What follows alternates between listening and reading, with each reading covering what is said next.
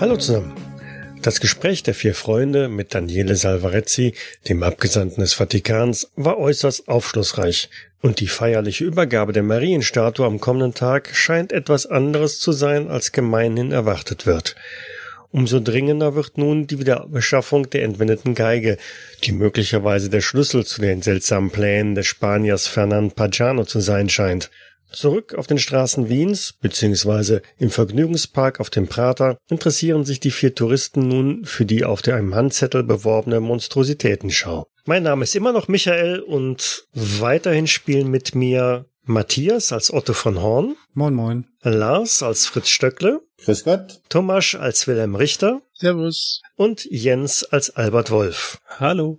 Ihr seid also auf dem Prater angekommen, habt da von irgendeinem übelriechenden, kleinwüchsigen Menschen mit Kapuze einen Flyer in die Hand gedrückt bekommen, die euch einlädt zu einer Monstrositätenshow, die in circa einer Stunde beginnen wird? Und wolltet euch jetzt noch einmal einer dieser Fressbuden, überteuerten Fressbuden, wie wir gelernt haben, noch stärken. Ja, Fritz, was kannst du denn empfehlen? Äh, ich blätter in meinem, in meinem kulinarischen Frühjahr.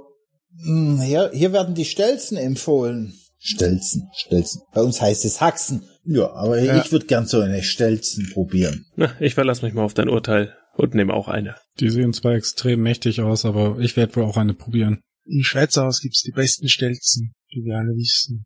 Und auch die teuersten. Also, ich würde gern die Stelzen probieren. Und ein schönes, großes Bier. Und der, der, der Rettich, äh, der, der, den, den Rettich möchte ich auch probieren. Den Rettich? Ja, die haben Rettich hier, habe ich mir sagen lassen. Mhm. Radi oder so. Rettich, ja. Das, das, das, das isst mein Opa auch immer. Das Vesper der abends. Und dann, dann schlotzt er noch ein Viertel dazu und dann ist es ein glücklicher Mann. Warum nicht? Und wir müssen ja nicht beim Wilhelm im Bett schlafen. Das ist wahr. Okay. Wie salzig sind die Stelzen? Ja, so, so, dass der halbe Liter Bier quasi auf der Zunge verdunstet. Okay. Darauf wollte ich hinaus. Also, wie oft ihr nachgießen müsst. Na gut, aber ihr bringt auf alle Fälle die Stunde recht gut rum und wir nähern uns jetzt den 19 Uhr. Ja, also ich würde sagen, jetzt sind wir wohl genährt. Jetzt können wir schauen, was bei diesem Kuriositätenkabinett so zu finden ist. Na dann, auf zum Riesenrad. Was, fragt Enrique, erwarten Sie denn in diesem Kuriositätenkabinett? Ich würde nochmal den Zettel rausziehen und sagen, Monstrositäten. Doch seien Sie gewarnt und ich hebe ihm meinen Finger unter den Arm.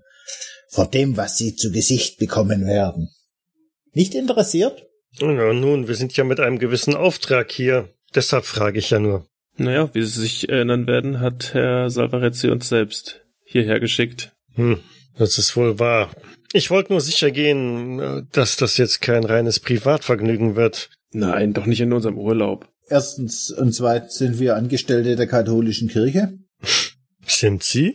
Unentgeltlich, natürlich. Ich wüsste nicht, wir können tun und lassen, was wir wollen. Nun gut. Damit steht ja auch schon vor einem, tja, was ist das? Macht Ähnlichkeit mit einem, vielleicht ist es sogar ein altes Zirkuszelt, das längst nicht mehr so farbenprächtig ist, wie es vielleicht mal gewesen ist. Ein kleines Kassiererhäuschen davor. Und mit ordentlichem Wiener Akzent spricht euch der Kassierer an und fragt, ähm, fünf Erwachsene? Ja. Das macht zehn Schilling. Ja, ich ziehe wieder mein, mein Portemonnaie aus der Tasche und gebe ihm eine 10-Schilling-Note über den Tresen. Können wir eine Quittung haben? Eine Quittung? Ja. Die Eintrittskarten sollten als Quittung reichen und reicht euch fünf kleine Papierschnipsel rüber. Ich guck die Papierschnipsel an, ob da ein Preis drauf steht. Es steht ein Preis drauf. Warum brauchst du eine Quittung, Fritz? Kann man das von der Steuer absetzen? Wenn ich werde, das werden wir bei dem Herrn Salvarezzi wieder eintreiben. Wir sind ja quasi im Ah. Namen der katholischen Kirche unterwegs. Wir haben ja einen Auftrag, wie der Enrique gesagt hat. Verstehe, verstehe. Aber vielleicht sollten wir das nicht überall herumposaunen, oder? Äh, ich werde auch ein bisschen diskreter an die Sache rangehen, Fritz. Ich denke auch. Und nun lass uns reingehen. Leise summend folgt Fritz euch dann jetzt in Und Fritz, lass das! Was denn? in das Zirkuszelt hinein. Innen stehen um eine ähm, ja, Manege, kreisrunde Manege herum, vier Reihen von Holzbänken. Es sind schon einige Besucher da ähm, drin, so 40, 50, die sich da äh, auf den Bänken gesellen. Und ähm, von einem Viertel des Zeltes aus, das ist so mit Vorhängen abgedeckt, erklingt auch ganz leise ein bisschen Grammophonmusik. Und es ist recht still und leise im gesamten Zelt. Wie viele Leute sind denn da? Ja, wie gesagt, so 40, 50. Ja, dann suchen wir uns mal fünf Plätze, die irgendwie möglichst zusammen sind. Was sind denn das für Leute, die wir da sehen? Ist das quer durch? Sind das eher arme Leute? Sind das Nur das ist quer Touristen. durch. Also zwei Schilling. Ich glaube, das ist jetzt nicht unbedingt so für arme Leute. Also bunt, bunt gemischt, ne? mhm. Wie riecht's denn in dem Zelt? Muffig. So wie es halt in einem alten Zelt riecht, wo seit mehreren Tagen immer wieder die Sonne drauf scheint und ja, Streu am Boden liegt. Ich bin mal gespannt auf die Monstrositäten. Ich hoffe, die zwei Schilling lohnen sich. Damit flammt auch sofort das Licht an, ohne Vorwarnung. Die Musik wird laut gedreht. Es ist irgendeine schäbige alte Zirkusmusik. Und ohne irgendwie auf diese Musik abgestimmt zu sein, kommen Dutzende, ja, man muss es Kreaturen nennen, die äh, dort aus allen Richtungen hin aus diesen Vorhängen halt hervorkommen und ganz bedrohlich humpelnd, wankend mit den Armen, äh, gestikulierend, schrägen Köpfen auf die Zuschauer zustürmen, dabei teilweise zischende oder fauchende Laute von sich geben, einzelne Zuschauer oder Zuschauerinnen kreischen auf, äh, wenn diese Kreaturen direkt auf sie zukommen. Auch auf euch kommen einige von denen direkt äh, nah dran. Und kurz bevor sie in Armesreichweite vor euch stehen, tritt ein Mann oder wird ein Mann mitten in der Manege beleuchtet, der eine Schlangenmaske trägt und in einer nicht näher definierbaren, völlig unbekannten, aber auf jeden Fall sehr wütend klingenden Sprache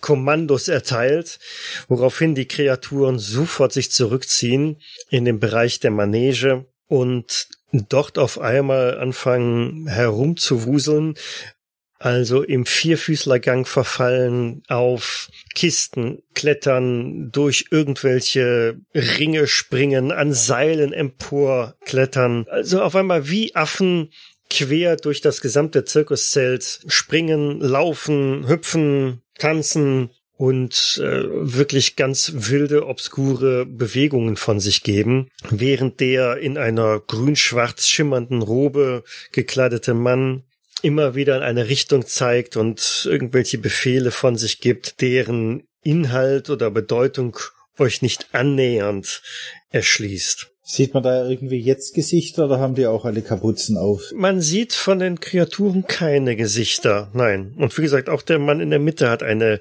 eine Maske aufgesetzt. eine Schlangenmaske, hast du gesagt, oder schlangenartige. Genau, eine Schlangenart, eine Schlangenmaske. So. Gib mir mal Verborgenes erkennen. Hm, Die Sprache, die er gesprochen hat, ist das so, ähm, ist das eine lateinische Sprache oder äh, was komplett Fremdes? Was komplett Fremdes. Der Einzige, der irgendwas sieht, okay, ist Wilhelm. Du kannst mich Adlerauge nennen. Genau, Wilhelm Adlerauge. Ich habe einfach nur die Hände vor den Augen. Und der Fritz hat einen Patzer sogar. Ja, ja, der ist so geblendet äh, von irgendeinem Scheinwerfer, der da aufgestellt ist. Da hat er noch so Sterne äh, vor, vor den Augen. Während Albert und Otto ganz gebannt diesen komischen Gesellen, die da über ihnen ähm, in, den, in der Seilkonstruktion des Zeltes äh, sich entlang hangeln, wird Wilhelm das Gefühl nicht los, dass einige dieser merkwürdigen Kreaturen, Zwerge oder was auch immer, ab und zu mal sehr auffällige Blicke in eure Richtung werfen.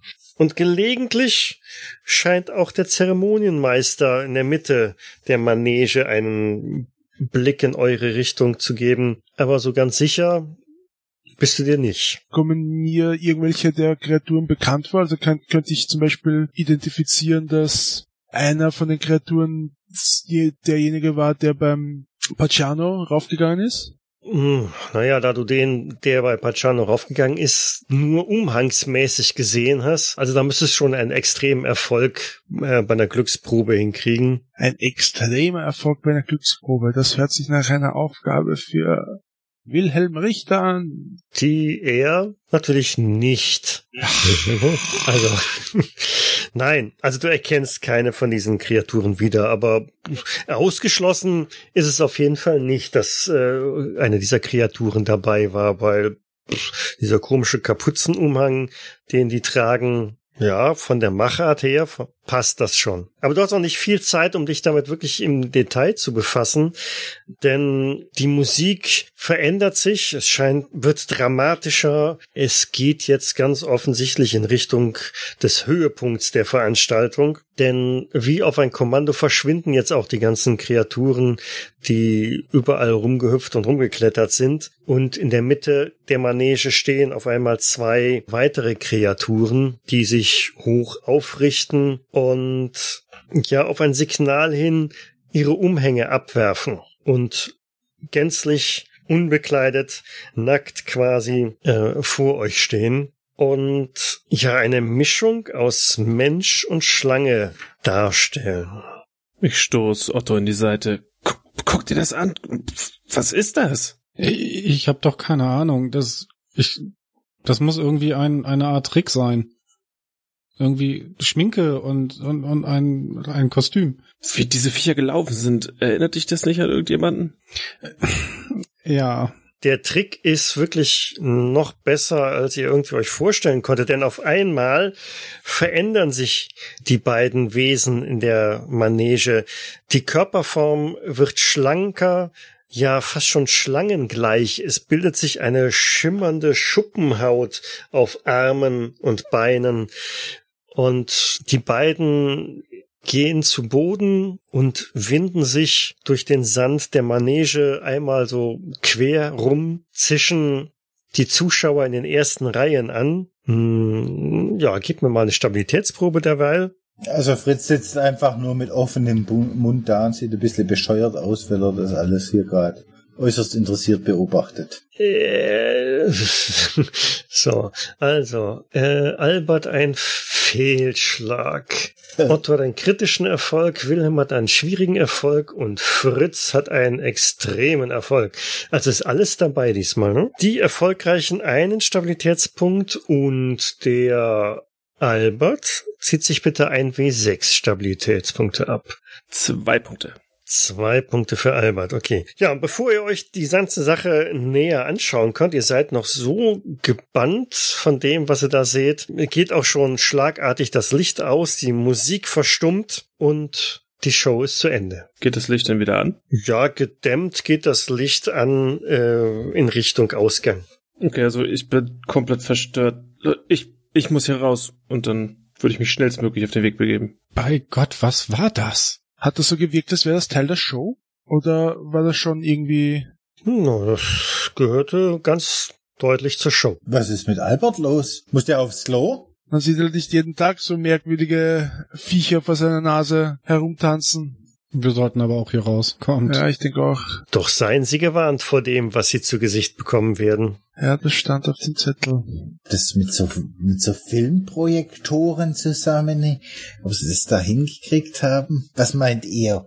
Das ist doch eine physikalische Erklärung davor. Gibt's da irgendwo Spiegel und ich würde noch mal gucken, ob ich irgendwas am oben am, Zimmer, äh, am Dach vom Zelt sehe. Hm, es ist dunkel da oben. Verborgenes erkennen. Enrique, haben Sie das auch gesehen?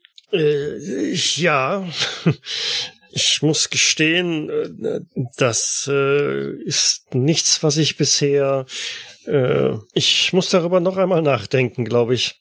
Also Fritz sieht oben ein paar Scheinwerfer. Das ist aber auch alles, was du im, Zelt oben e- entdeckst. Wenn sich die, die Augen vielleicht ein bisschen an, an die Lichtverhältnisse gewöhnt haben, sind die von der, von der Bühne wieder verschwunden oder von dem Bereich vorne? Ist da noch jemand von diesen Von den Kreaturen? Von den Kreaturen, äh, die sind alle weg. Die sind alle verschwunden. Hinten raus. Also ihr könnt mir sagen, was ihr wollt. Das war wie, irgendwie mit Filmprojektoren. Das war so mh, wie eine Wochenschau mit ein bisschen mehr Effekt. Wie auch immer. Ich werde erstmal jetzt nach Albert schauen gehen. Dem scheint es ja nicht ganz so gut zu gehen. Ja, ich würde auch rausstimmen aus dem Zelt. Ich würde langsam rausgehen und immer noch quasi untersuchen und überlegen, wie man das hingekriegt hat mit diesen Darstellungen. Aber je mehr du darüber nachdenkst und je mehr du da schaust und deine Augen sich an die Dunkelheit so ein bisschen gewöhnen, du entdeckst einfach nichts Ungewöhnliches oder nichts, was irgendwie auf deine Theorie mit irgendwelchen Filmprojektoren oder was weiß ich was hindeuten würde. Weil so ein Filmprojektor, der müsste ja eine gewisse Größe haben. Und den müssten wir auch gehört haben. Und ja, ich bin da ein bisschen hin und her gerissen. Mhm. Gibt's überhaupt schon farbige Projektoren? Ich würde sagen, nein. Das ist doch noch Stummfilmzeit, wenn überhaupt. Mhm. Schwarz-Weiß war das schon, aber Genau, also es, es in den 20er Jahren hat es auf jeden Fall schon Tonfilm gegeben, Ja. aber es waren die Anfänge. ja, aber es kann ja auch irgendwie mit diesen noch Lichteffekten. Albert, ist alles okay bei dir? Hier, es geht schon wieder. Sorry, das, das war zu viel für mich. Die sah genauso aus wie diese komische Kreatur, die vor uns weggelaufen ist, wenn ihr mich fragt. Hm, eine gewisse Ähnlichkeit war da. Diese anderen, die, die sich da so ver ja, verändert haben, das war ja gruselig. Es war widerlich. Eine Perversion der Natur. Na, ich hatte, ich fand, das hatte so einen gewissen Reiz. Gewisser Reiz. Da muss doch, da muss es doch eine physikalische Erklärung dafür geben. Hm, Ich würde mal nächster Gelegenheit den, den Otto mal zur Seite nehmen und sagen, ich weiß nicht, äh, ob ich mir das einbilde, aber irgendwie äh, ist mir Fritzes Faszination für die ganze Sache etwas suspekt, oder? Wie findest du nicht, dass er sich äh, äh, merkwürdig verhält? Er scheint vor den Dingen, die er sieht, da überhaupt keine Angst zu haben und, und meint sich da alles ganz einfach erklären zu können und ja, in sein, mit seinem Wissenschaftsvertrauen tappst du da quasi ein bisschen sehr optimistisch drauf los. Ich verstehe es nicht. Das ist, seit er diese Musik gehört hat, scheint er irgendwie etwas neben sich zu stehen. Das, du hast schon recht. Also das ist, ich, Will ihm ja nichts nix vorwerfen, aber wir, wir sollten das besser beobachten, denke ich. ja, ich werde da mal ein Auge weiter drauf haben. Hm, Sonst muss ich vielleicht nochmal mit ihm reden. Mal sehen. Wir sind alle ein bisschen durch den also es kann natürlich auch sein, dass wir da mehr rein interpretieren, als eigentlich wirklich ist. Ne? Bei dem, was wir jetzt gerade gesehen haben, was wir in den letzten Tagen gesehen haben und gehört haben und ich, ich, ich glaube, bei uns allen liegen die Nerven sehr, sehr blank. Ja, be be beobachte das auf jeden Fall auch. Ja, werde ich tun. Was macht Albert derweil? Ja, ähm, hat sich wieder erholt, so gut es geht. Wankt nicht mehr. Ähm, wo bleibt ihr denn? Lasst uns los. Äh, Wie viele waren das jetzt eigentlich insgesamt? Also den, den Direktor haben wir, wir haben zwei von diesen mh, aufrecht stehenden, größeren und eine Menge kleine, aber wie viele kleine? Ja, genau, so, so, so rund ein Dutzend oder so. Aha. Denkt ihr, diesen Viechern stehen wir morgen auch gegenüber? Wir müssen auf jeden Fall damit rechnen. Ich hätte gerne eine Karte für Enrique. Ja, stimmt. Ja, ich muss mal nachfragen. Jetzt ist es schon so spät. Ich hoffe, dein Onkel bekommt das noch hin. Naja, wenn er es bis jetzt nicht hinbekommen hat, dann haben wir sowieso ein Problem. Dann müsste der Fritz sich vielleicht als Plan B bei der Frau Bethke entschuldigen. Vielleicht könnte sie uns noch irgendwie reinbringen. Bei, bei der Entschuldigen. Ihr habt doch bis jetzt recht gehabt. Ja, ja, bleib ruhig. Aber ich noch kann noch ihr nicht, euch noch daran nicht. erinnern, wie ich, wie ich gest gestern gesagt habe, dass die Viecher im Zirkus auftreten. Habe ich das gesagt oder habe ich das nicht gesagt? Bitte hör auf, an diesen Viechern zu reden. Mir zittern jetzt noch die Hände. Otto, gib mir bitte mal eine Probe auf Glück oder... Ne, auf Glück, genau. Ja, Natürlich. 71 von 41, natürlich, ja, Fehlschlag. Gut. Ich hab halt kein Glück. Nee, nee. Bist auch zu abgelenkt von dem Disput, den die anderen da gerade austragen. Durchaus. Und der Fritz macht mir immer noch Angst. Also ich finde, die zwei Schillinge haben sich gelohnt. Gelohnt.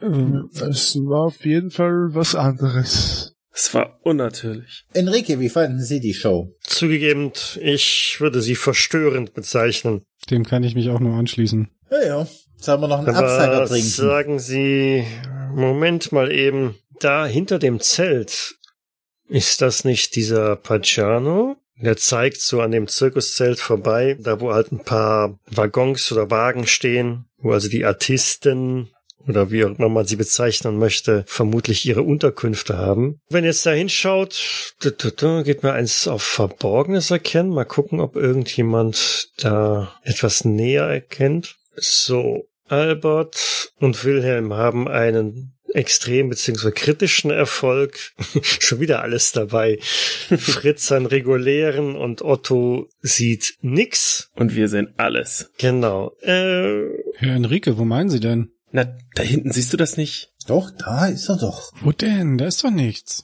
Na, da ist doch Enrique, was. nun nehmen Sie doch mal die Hand runter. Und ja, in dieser Richtung tatsächlich. Da ist jemand, ähm, der auch mit einem dieser kleinen Kreaturen spricht, der durchaus Pacciano sein könnte. Zumindest mh, Albert und Wilhelm sind sich sehr sicher, dass das der Pagano ist. Der aber auch relativ schnell dann seine Sachen packt, hat irgendetwas dieser Kreatur dann nochmal über, übergeben und verschwindet dann wieder hinter den Wagen. Haben wir gesehen, wie groß das etwas war, was er übergeben hat? Hat das ausgesehen wie ein Geigenkasten? Das wäre die Frage. Also es war von der Größe her sicherlich, hm, ja, ein Meter. Und ja, es könnte ein Geigenkasten gewesen sein. Es ist nicht ganz so die Form, ähm, die ihr von einem ge normalen Geigenkasten her kennt, aber Es ist ja auch keine normale Geige.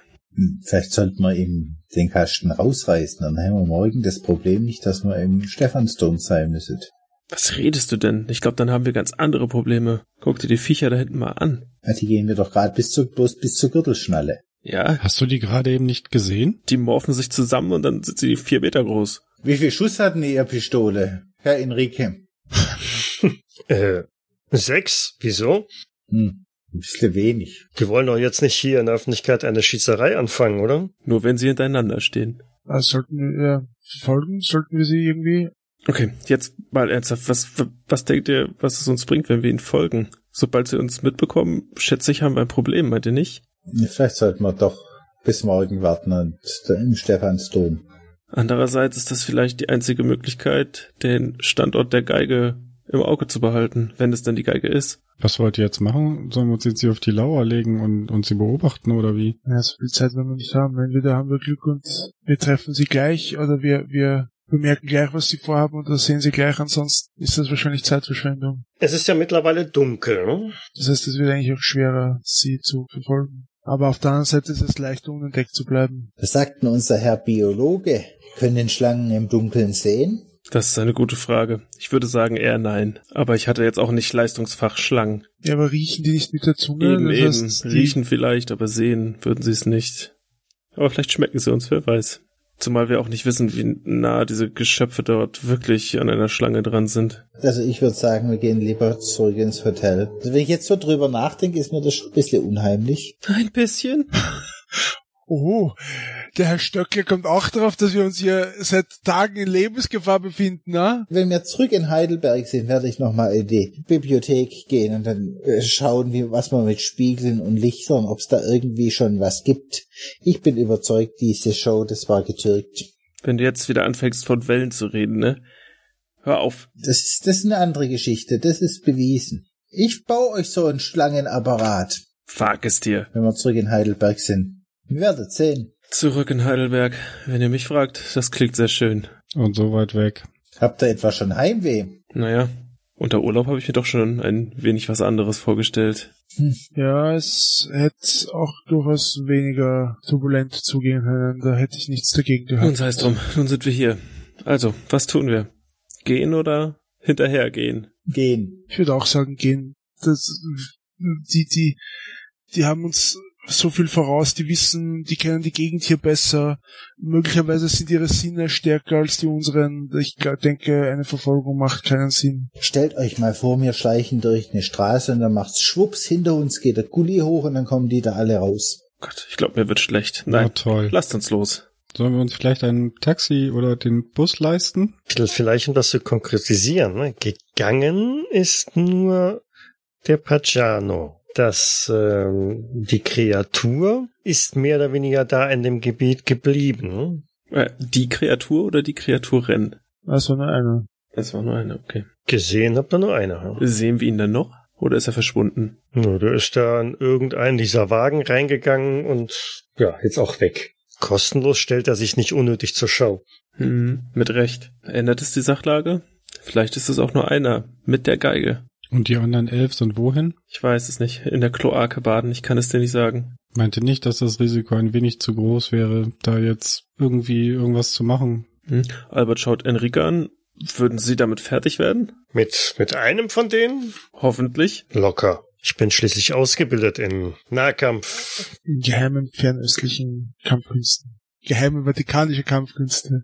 Wollen Sie es ausprobieren? Ähm, na, lieber nicht. Äh, sie wirken doch schon so auf mich, als äh, könnten sie doch beherzt zupacken. Ja, so sieht er definitiv aus. Wir müssen uns entscheiden. Nun ja, wir müssen ja nicht unbedingt gezielt handgreiflich vorgehen. Wie meinen Sie das?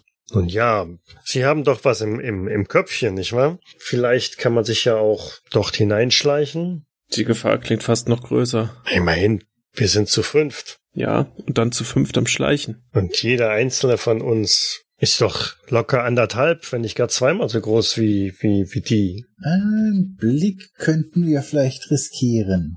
Hat der Wagen Fenster? Ja, es ist so ein klassischer Holz-Zirkuswagen. Und da brennt Licht drin. Oder sitzt der im Dunkeln? Da brennt Licht drin.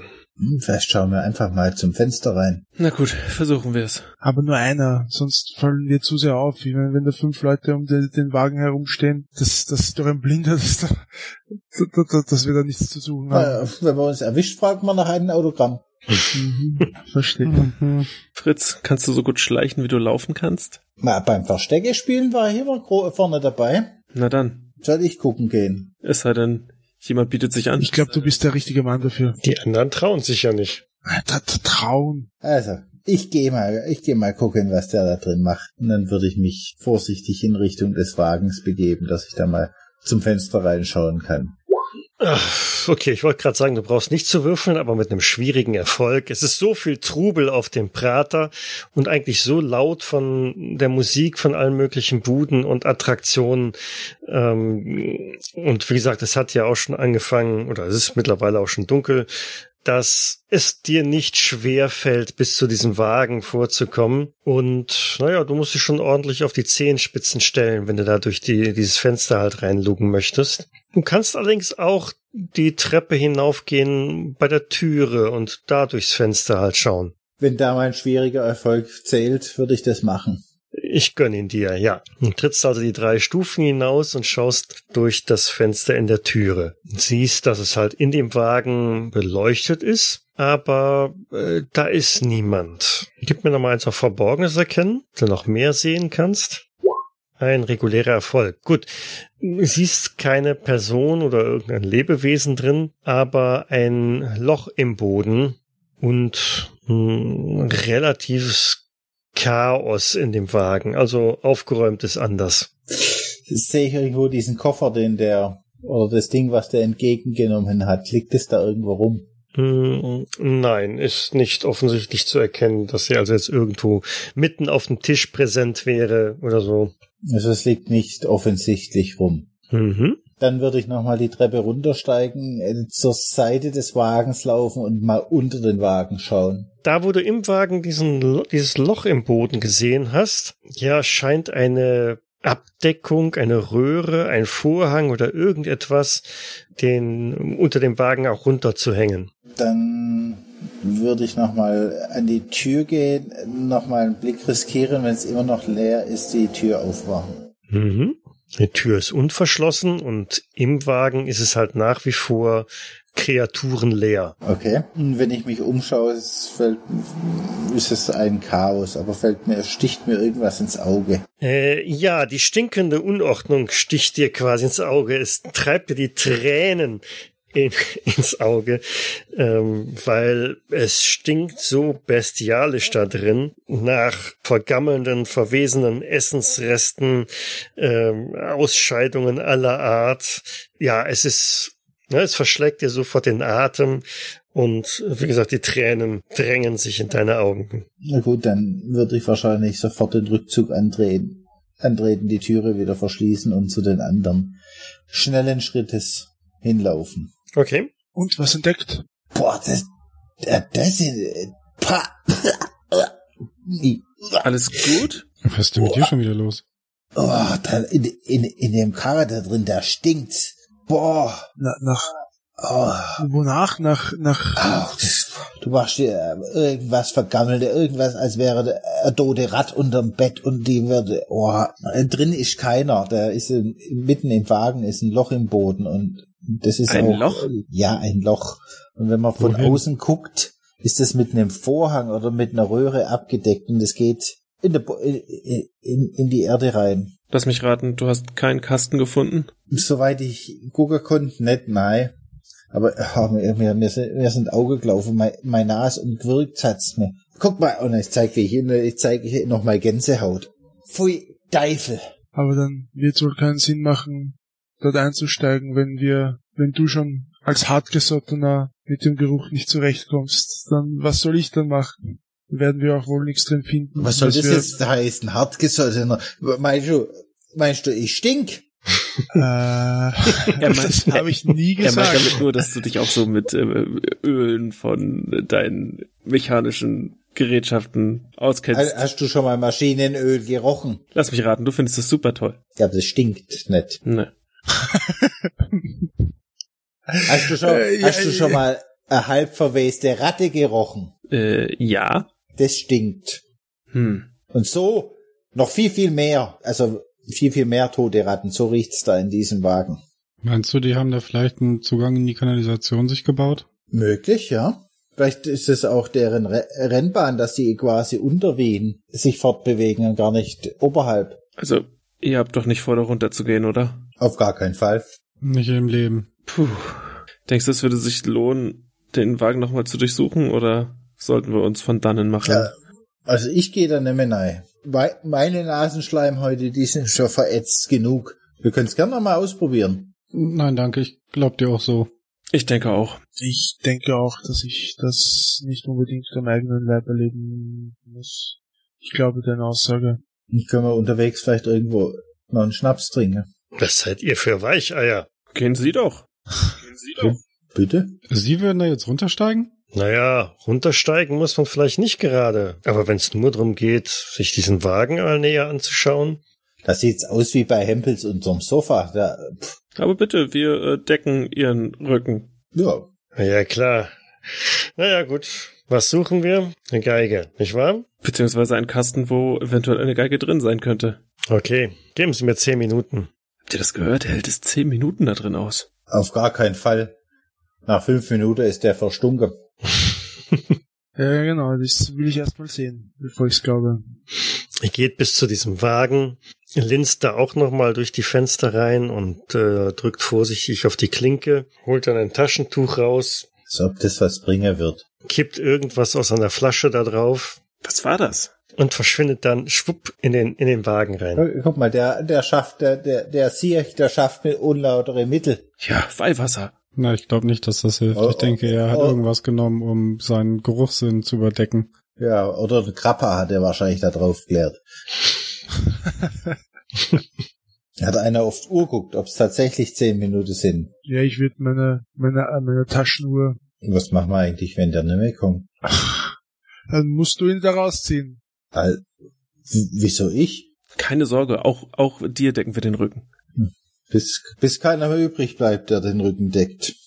Er wird schon wiederkommen. Oder die Schlange beißt ihm in den Hals und er ist, äh, trägt nach drei, vier Tagen zum Wohlgeruch in dem Karat bei. Okay, macht mal eine Gruppenglückprobe. Nein! Das- Was heißt das, dass die, die schlechteste zählt? Nein, nein, der mit dem niedrigsten Ach so. Glückswert. Äh, schub, schub, schub. Otto ist der mit dem niedrigsten Wert, ne? Warum würfel ich überhaupt? 62 von 41, ein Fehlschlag. Okay. Die Tür fliegt auf von diesem Wagen und eiligen Schrittes kommt Enrique auf euch zugerannt. In seiner Hand hält er einen kleinen Koffer und signalisiert euch äh, im Grunde genommen sowas wie lauft. Oh oh. Nun kommt schon, kommt schon, Oh. los. Auf geht's. Ja, ich würde noch Ja, so packen das. Hand nehmen. Schnellstmöglich. Wohin? Na, ich glaube, ich würde noch so lange warten, bis er kommt und dann mit ihm zusammenlaufen. Oder mir, da gibt's doch bestimmt auch so, so eine Art Bierzelte auf dem Prater. Dass man da Hinter ihm strömen zwei, drei, vier, fünf. Ich warte Sechs. nicht Okay, egal, ich lauf. direkt zum nächsten Bierzelt. Zum nächsten Bierzelt, okay. Die anderen? in der Menge untertauchen. Das wäre jetzt auch mein Ansatz. Ja, ich würde auch schauen, dass ich irgendwo mich verstecken kann in der Menschenmasse. Mhm. Mhm. Okay, verborgen bleiben. Wo hat's funktioniert? Oh nein! Äh, Oh, Albert Oh hat nein. erstmal 60 von 20. Fritz eine 100. Otto 92 von 20 und der eins Wilhelm immerhin 39 von 29. Also mh, Fehlschlag auf ganzer. Linie, ne? Ihr fallt irgendwie auf, weil ihr rennt zwar in das nächstbeste Zelt rein, aber habt wohl den Hintereingang erwischt und steht jetzt mitten auf der Bühne. Irgendeine eine Musikkapelle, die jetzt gerade auf der Bühne stand, äh, bricht mitten im, im in der Darstellung äh, ab und ihr steht also jetzt wirklich mitten oben auf der Bühne von diesem Bierzelt. Enrique hechtet hinter euch her rein. Alle starren euch an. Ihr steht im Scheinwerferlicht. Was macht ihr? Prosit! Könnt ihr irgendwelche Kunststücke? Habt ihr eine Rede drauf? Fritz, äh, summ das Lied. Grüß Gott. Macht, dass ihr wegkommt hier. Die sind hinter uns her. Los, los, los, sagt Enrique und scheucht euch von der Bühne runter. Hält er den Koffer immer noch fest? Ja, springt von der Bühne und quer durch die Menschen. Ja, ich renne hinter einfach aus Reflex hinter ihm her. Genau, ich mache ihm das gleiche. Ja, ich folge ihm auch. Da stößt eine, eine Kellnerin um. Es gibt Geschrei von hinten. Äh, irgendjemand wirft etwas nach euch, was krachend auf den Biertisch nebenan fällt und sprintet so aus diesem Zelt vorne wieder raus äh, in die Dunkelheit durch ähm, diejenigen, die eigentlich ganz gerne in das Zelt halt rein wollen. Es werden euch einige Schimpfworte nahegelegt, äh, die ich jetzt an dieser Stelle mangels österreichisch-wienerischer Kenntnisse äh, nicht wiederholen möchte. Schießana, Deppata. Das klingt immer so nett, wenn die fluchen. Stimmt. Ich wollte gerade vorschlagen, dass der Thomas eine Simultanübersetzung macht. Homster ins Hirn geschießen. Ja, das kommt, kommt wohl alles so in etwa hin. Ja, heißt, heißt so viel wie ja übersetzt. Okay, und hetzt dann so quer über den Prater am Riesenrad vorbei, durch den, den, den, den Eingang entsprechend wieder raus. Enrique biegt links ab, so ein bisschen durchs Gebüsch und dann zielstrebig Richtung Bahnhof, weil da davon auszugehen ist, dass vielleicht dann doch irgendwie ein Taxi oder äh, eine Droschke irgendwas zu finden ist. Ich renne ihm hinterher, weil ich bin der Meinung, der hat eine Ausbildung. Und er muss wissen, wo, wie das geht. Ja. Außerdem wollen wir das Paket. Die Ja. Kiste. Der hat die Waffe, ne? Zusätzlich noch. Mm, So springt er also in irgendein Taxi rein. Ähm, für alle ist da nicht Platz, aber ihr habt Glück, am Bahnhof stehen auch mehr von diesen Fahrzeugen, so dass ihr euch ein bisschen aufteilen könnt und dann direkt ins nächste quetschen könnt. Enrique gibt irgendein Kommando an den Fahrer, gibt eine Adresse durch, wo er hinfahren soll. Ich wollte es schon immer sagen. Folgen Sie diesem Taxi. Der Fahrer schaut dich erstmal ein bisschen verdattert an. Zack, zack. Äh, nur los jetzt. Gib doch ein paar Schilling extra. Na, das war, was er hören wollte. Schmeißt damit den Motor an und äh, braust also hinter dem, dem ersten Wagen davon. Enrique fährt nicht wirklich weit. Es lässt einfach nur äh, ein, ein paar Haken schlagen, quasi einmal links, aber rechts durch die Straßen, bis er dann irgendwann mitten in der Wiener Innenstadt auskommt, da anhält, wieder aussteigt. Ähm, das zweite Taxi hält also auch hinter ihm. Er schaut sich um, während er ausschaut und sagt, okay, ich glaube, wir haben sie abgehängt. Sind alle da? Ich schaue mich um. Sehe ich alle anderen Gesichter, ja, oder? Ja. Was ist denn da passiert? Ich würde mal immer wieder zu den nächsten Gullideckeln schielen. Stehen bleiben Mhm. sollten wir nicht. Können wir irgendwo in ein Haus rein, in den ersten Stock oder Nur eine Gaststätte oder ein, ein, ein, ein Tee, Kaffee, Teehaus, Kaffeehaus ähm, ist in direkter Nähe. dann geht man ins Kaffeehaus. Enrique drückt dir dann noch diesen Geigenkasten an die Hand. Da haben sie ihren Koffer. Tja, gute Arbeit. Und gehen Sie jetzt hier rein. Drückt sich dabei an die Wand und guckt nach links und rechts, äh, beobachtet die Straße, ob da irgendwer kommt. Nun gehen Sie schon. Also, ab, in, ab ins Kaffeehaus. Nehmen wir uns einen, einen Tisch. Hinten drin im Laden. Mhm. Mach auf das Ding, nur dass du schon sehen, was da drin ist. Ja, ist die Geige da jetzt drin oder nicht? Ich mach mal den Koffer vorsichtig auf. Der Koffer müffelt ein wenig, als hätte er, naja, irgendwo gelegen. Und im Koffer ist tatsächlich eine rabenschwarze, glänzende Geige mit einer sehr ungewöhnlichen Form. Da ist sie also. Das muss sie sein. Wir haben unseren Auftrag erfüllt. Gute Arbeit von uns. Wir geben die Geige einfach an Herrn Python zurück. Dann können wir ein bisschen uns dem Ich Lotterleben Dem hingeben. möchte ich jetzt gerade, glaube ich, lieber widersprechen. Ich meine, wenn er die Geige bekommt und dann dieses Stück spielt, würde dann nicht das, was wir zu verhindern versuchen, trotzdem äh, passieren? Ganz davon abgesehen, wenn wir ihm jetzt diese Geige geben und er damit gesehen wird, ich glaube, ich weiß nicht, ob er das überlebt. Ach ja. Ihr seid solche Pessimisten. Ich wollte doch einfach nur ein paar Tage frei haben. Aber warum hat uns Enrique die, uns die in die Hand gedrückt, wenn sein Chef die haben möchte? Weil er jetzt Ausschau halten tut nach diesen Leuten und ich glaube nicht, dass er das mit dem Geigenkasten in der Hand machen möchte. Meinst du, der hält Ausschau oder hat er sich verdrückt? Nein, der hält eine Ausschau, denke ich. Genau. Der steht noch vorne, den könnt ihr also durch die, durch die Tür sehen. Er hat sich so ein bisschen in den Eingang reingedrückt und äh, schaut immer so ein bisschen rechts und links die Straße runter. Kommt aber nach einer einiger Zeit auch rein, nachdem er so das Gefühl hat, die Luft ist rein, was er euch auch dann so mitteilt. Ich glaube, wir haben sie abgehängt.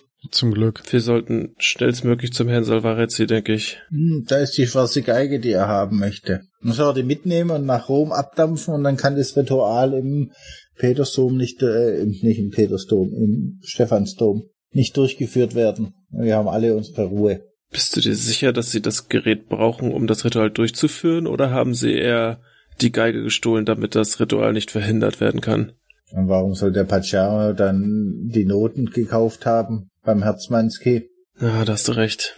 Wenn er die Noten vernichten wollte, hätte er ja alle gekauft. Also wem bringen wir jetzt die Geige? Oder bringen wir sie in... Wir könnten natürlich eins machen, aber da die, die Gefahr ist, wir kriegen die Geige nie wieder.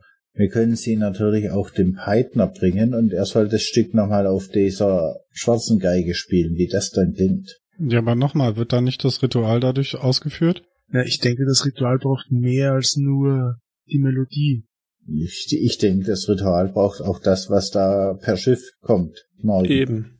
Ja, aber dann braucht er das Stück doch nicht zu spielen, oder? Ich, ich muss das nicht nochmal hören. Für mich, mich würde bloß interessieren, ob das auf dieser Geige tatsächlich besser klingt wie auf der anderen. Auf der anderen war das ja ein grausam. Ich bin mir nicht sicher, ob du das nochmal hören solltest. Ich pfeife da nochmal ein paar, paar Töne von dem Lied vor mich hin. Nur hör auf! Ich hol wirklich, ich hol gleich ein Beruhigungsmittel und dann gebe ich dir eine Spritze. Lass es. Was mache ich denn? Du summst dieses Lied. Was habt ihr immer nur mit diesem Lied? Ja, ich, ich würde gern wissen, was du immer mit dem Lied hast. Seitdem du es heute gehört hast, äh, geht's dir scheinbar nicht mehr aus dem Kopf. Und dir fällt's gar nicht auf, dass du es die ganze Zeit auf den Lippen hast. Stimmt doch gar nicht. Mhm.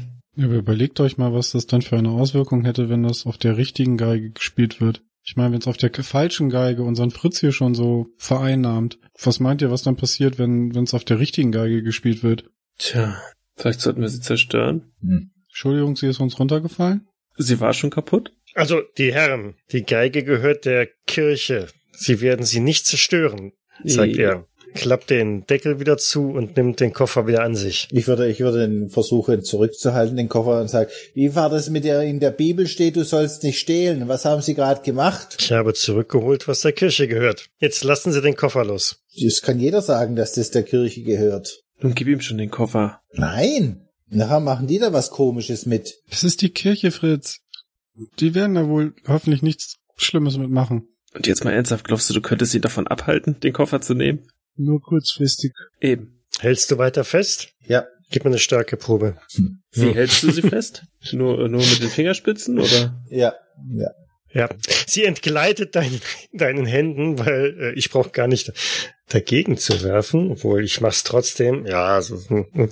er zieht einmal ruckartig da dran, schwupp, weil er hat sie am Griff und, und du hältst sie einfach nur mit deinen vom Sprint noch schweißnassen Fingern und sie entgleitet dir und jetzt hat Enrique den Geigenkasten. Ge genau deswegen hat Luther damals die Reformation ausgerufen, wegen der Unterdrückung durch die katholische Kirche. Fritz, jetzt lass es doch. Ich glaube, da bei ihm ist die Geige eh am sichersten. Lasst uns jetzt gemeinsam zu Salvarezzi gehen. Das ist eine sehr gute Idee. Ich gehe auf jeden Fall jetzt doch den Signor Salvarezzi wird wissen, was jetzt zu tun ist. Aber wir gehen mit und kontrollieren, was sie da mit der Geige machen. Klingt gut. Okay, so macht ihr euch dann auf dem Weg durch die Innenstadt von Wien immer wieder umschauen. Zumindest Enrique äh, sieht sich um, ob irgendwelche Verfolger oder andere Auffälligkeiten unterwegs sind. Und Fritz bemüht sich, auf keinen Gullideckel zu treten. Ja, und immer wieder aus irgendwelchen Seitengassen, immer wenn da eine Person heraustritt, leicht schreckhaft, springt er dann zur Seite. Es kommt zu ein paar unschönen Begegnungen, wo er irgendwelche Leute auf einmal anrempelt auf dem Versuch, da wegzukommen. Aber er erreicht unbeschadet das Hotel, in dem Salvarezzi untergekommen ist. Ähm, Enrique stößt die Tür auf, lässt euch rein, blickt nochmal links und rechts auf die Straße. Der bereits bekannte zweite Leibwächter ist im Foyer aufgesprungen. Enrique nickt ihm einmal zu, im Sinne von, es ist alles in Ordnung. Aber er soll jetzt ähm, besonders aufpassen, was er denn auch tut. Demonstrativ stellt er sich also jetzt neben die Treppe, ähm, die ihr hinaufgegangen seid und sichert das Erdgeschoss, während Enrique mit euch dann halt hinaufgeht zur Suite, wo Salvarezzi untergekommen ist. Ja, er klopft an, tritt ein, sagt ohne Umschweife, wir haben, wir haben die Geige, wir haben die Steine und lässt euch mit rein. Und das war nicht gerade einfach. Und ungefährlich war es auch nicht. Was soll denn jetzt mit der Geige geschehen? Na, was für eine Frage. Ähm, wenn das eintritt, wonach alles aussieht, dann haben Sie die Noten. Selbstverständlich. Wir haben die Noten nicht hier. Sie sind bei dem Herrn Peitner, der morgen spielen sollte.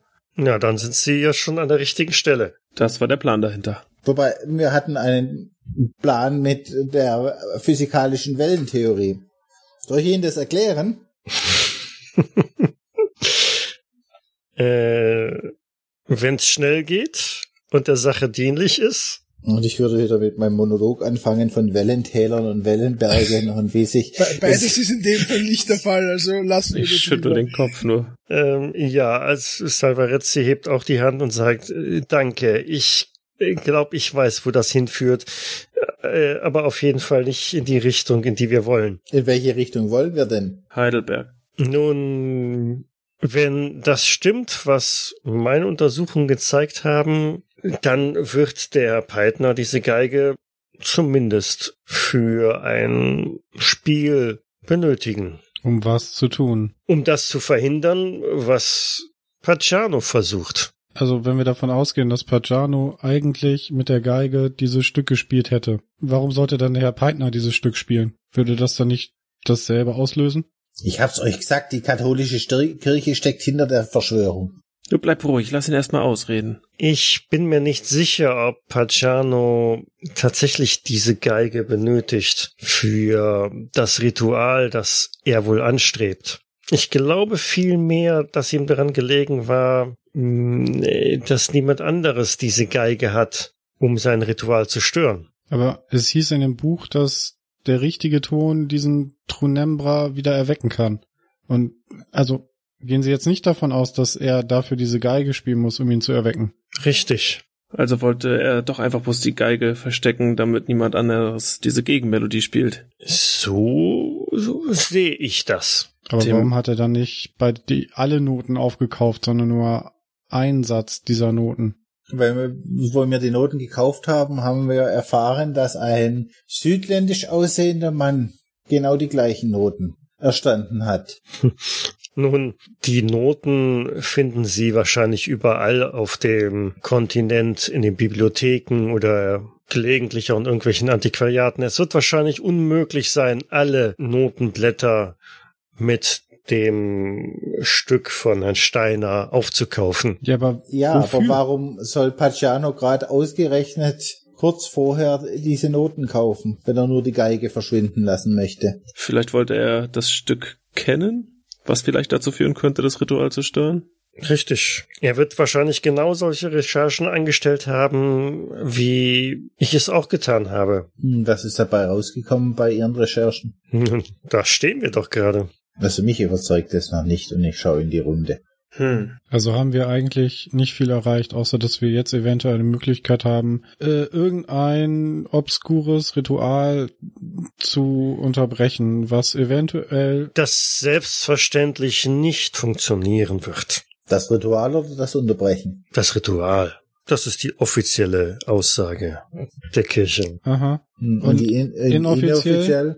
Es gibt keine inoffizielle Aussage. Ich wollte nur sicherstellen, dass wir eine Linie fahren. Gut, machen wir es anders. Was haben Sie jetzt vor? Werden Sie zurück nach Rom kehren mit der Geige? Zunächst nicht. Mein Auftrag hier ist noch nicht beendet. Und ich würde dringend empfehlen, diese Geige dem Herrn Peitner zur Verfügung zu stellen. Denn ich schätze, er ist der einzige Qualifizierte, der in der Lage wäre, dieses Stück im Falle des unwahrscheinlichen Falles zu spielen. Also halten wir im Endeffekt an dem ursprünglichen Plan fest. Sehen Sie das anders? Haben Sie eine bessere Idee? Ich drehe mich zu meiner Gruppe oben. Also, ich weiß nicht, wie ihr das seht, aber mich überzeugt das schon. Oder seht ihr das anders? Dann würden wir akzeptieren, dass es irgendeine Gottheit gibt, die durch irgendein Ritual morgen eventuell wiedererweckt werden könnte.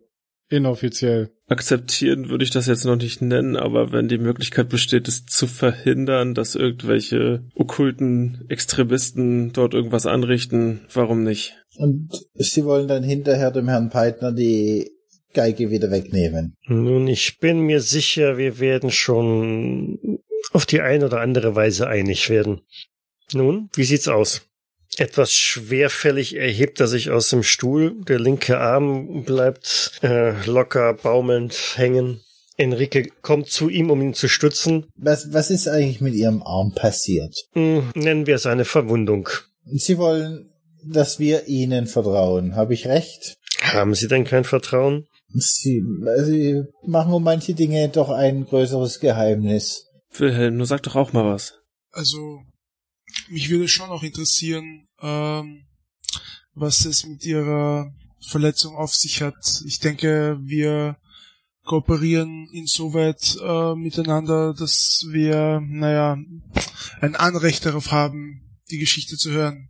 Hm, Er streift seinen Sakko von, von der Schulter mit, mit dem rechten Arm, sodass also der linke Arm frei wird, krempelt da mühevoll den Ärmel hoch und es erscheint eine sehr dunkelblau bis schwarze Stelle am, am Oberarm, die deutlich angeschwollen ist und ja, es hat so ein bisschen was nekrotisch, entzündetes, krankhaftes. Darf ich fragen, wie das passiert ist? Nennen wir es ähm, ein Schlangenbiss. Mhm. Hm, Im Vatikan gibt es keine Ärzte, die es behandeln können. Ich hatte noch keine Zeit, um diesbezüglich einen Spezialisten aufzusuchen, zumal dies wahrscheinlich mehr Fragen aufgeworfen hätte als nun ja. Sie verstehen schon. Wann ist das passiert? Vor ungefähr drei Tagen oder vier. Ich bin mittlerweile nicht mehr so ganz aktuell.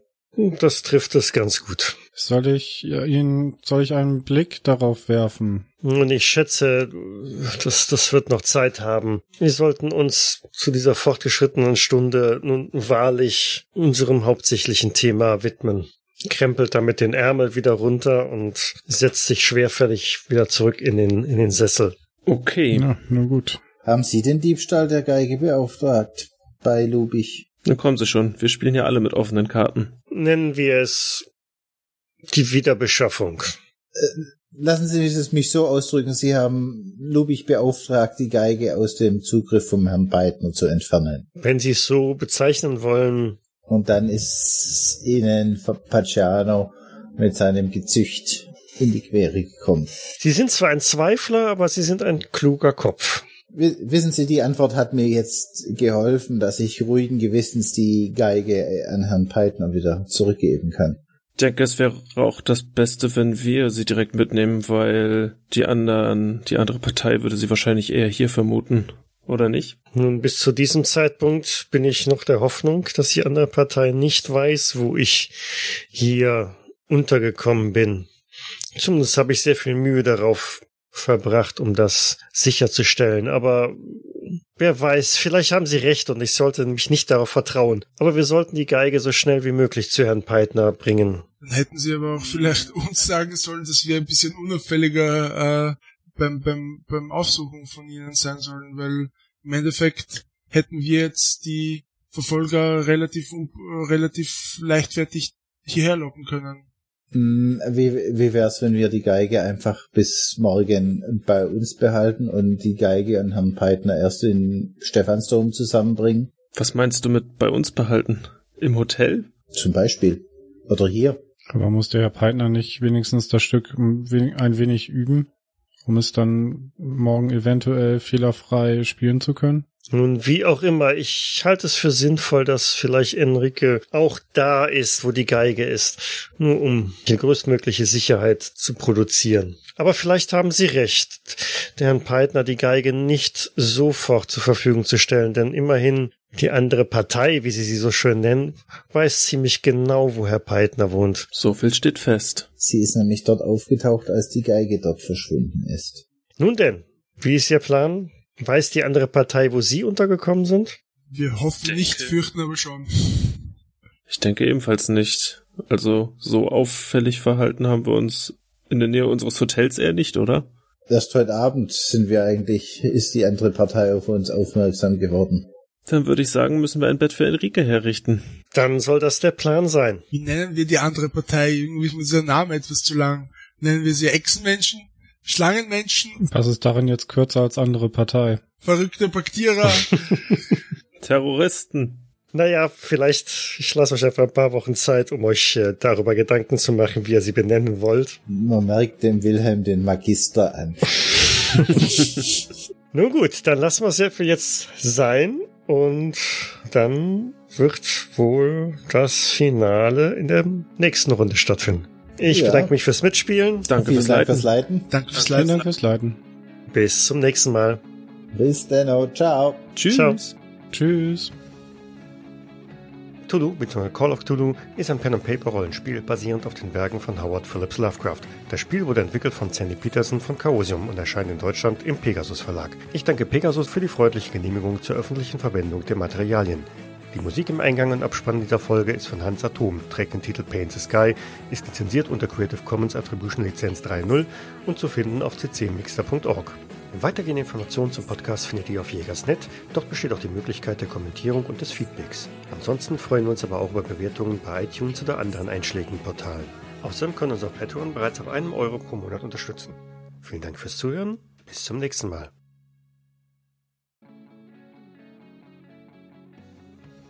Hier, hier werden die Stelzen empfohlen. Stelzen, Stelzen. Bei uns heißt es Haxen. Im, ähm, na, jetzt fällt mir der Name nicht ein. Herrschaftszeiten. Wir waren doch schon mal dort. In diesem Abenteuer. Wurscht, mir fällt's gerade noch mal ein. Wurst gibt's bestimmt auch. Ja, aber Ja. ich würde gern so eine Stelzen Ich verlasse mich mal auf dein. Urteil und nehme auch eine. Haben Sie die Noten? Selbstverständlich. Ich ziehe so einen zerknüllten, zerknitterten Notenbogen aus meiner Tasche. Nee, tust du nicht. Tu Die Noten nicht. sind bei dem Herrn Peitner. Oh, stimmt.